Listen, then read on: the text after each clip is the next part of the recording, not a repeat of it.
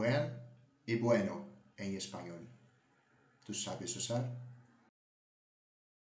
Hola, hola, ¿qué tal? Buenas noches. Bienvenidos, bienvenidas al podcast Española, Español desde cero, episodio 28. Y hoy vamos a conocer una importante regla del español. Bueno y buen, buen y bueno. ¿Cuándo usar? ¿Son iguales? ¿Es la misma cosa? Entonces mira, buen, bueno. José es un buen ou bueno amigo? Você és um buen amigo. Por quê? O buen vem antes do substantivo. Sempre, é a regra. Buen antes do substantivo.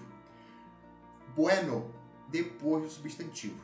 Você és um amigo bueno. Primeiro, ele tem um propósito sinfático, tá? Então, você és um buen amigo.